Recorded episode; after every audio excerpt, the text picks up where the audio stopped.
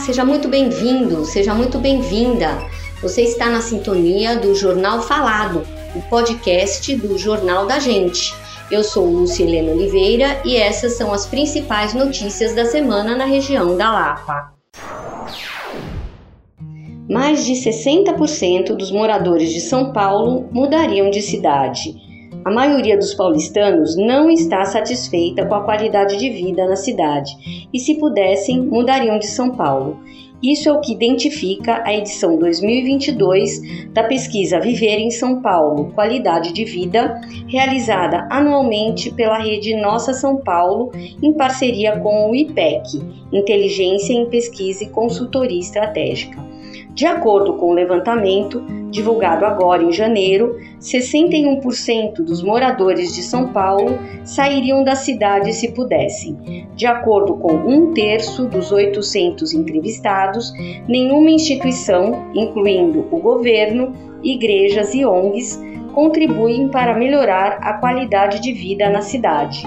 Perguntados se a qualidade de vida na cidade melhorou ou piorou, 51% do que responderam à pesquisa avaliam que não houve nem melhora nem piora.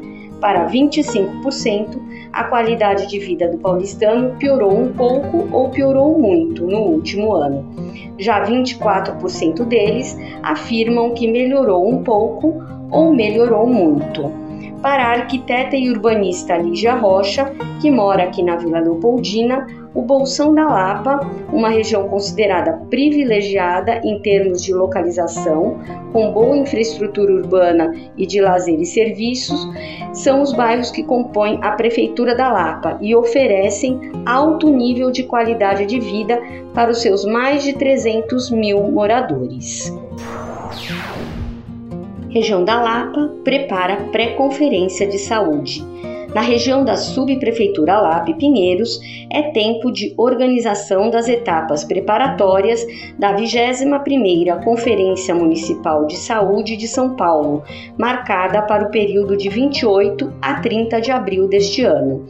Na segunda-feira, dia 30 de janeiro, os conselheiros gestores eleitos pela sociedade civil dos equipamentos de saúde existentes na área da Sublapa se reuniram para organizar as linhas gerais da pré-conferência regional, que acontecerá no dia 11 de março.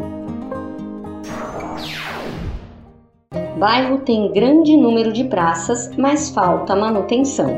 Quem mora na região da subprefeitura Lapa tem o privilégio, sem dúvida, de contar com o maior número de praças por habitantes da cidade, segundo o levantamento recente realizado pela TV Globo.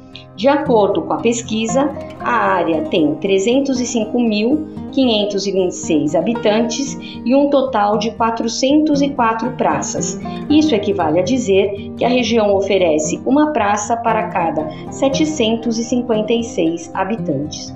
No entanto, em termos de áreas verdes, São Paulo convive com uma grande desigualdade já que o estudo mostra um abismo entre os bairros centrais e os mais periféricos. Na região do Campo Limpo, por exemplo, há apenas uma praça para cada 7.588 moradores. Mas, de acordo com representantes do CADES Lapa, embora a região da Lapa seja muito arborizada e conte com grande quantidade de áreas verdes, o que se vê é a falta de manutenção por parte da subprefeitura Lapa.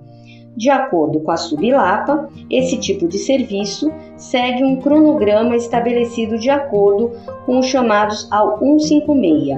Se são constatadas muitas solicitações, por exemplo, de poda de árvores em uma determinada praça, esse pedido entra na escala da subprefeitura.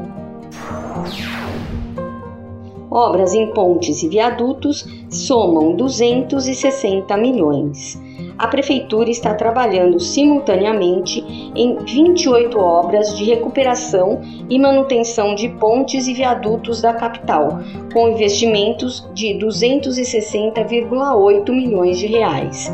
A previsão é que todos os trabalhos sejam concluídos até julho de 2023. Aqui na região da Subilapa, além do viaduto La Lapa, que desde setembro de 2022 passa por obras de reforço e recuperação estrutural, a ponte Júlio de Mesquita Neto também entrou no programa. Este foi o Jornal Falado. Obrigada pela sua sintonia. Até a próxima semana.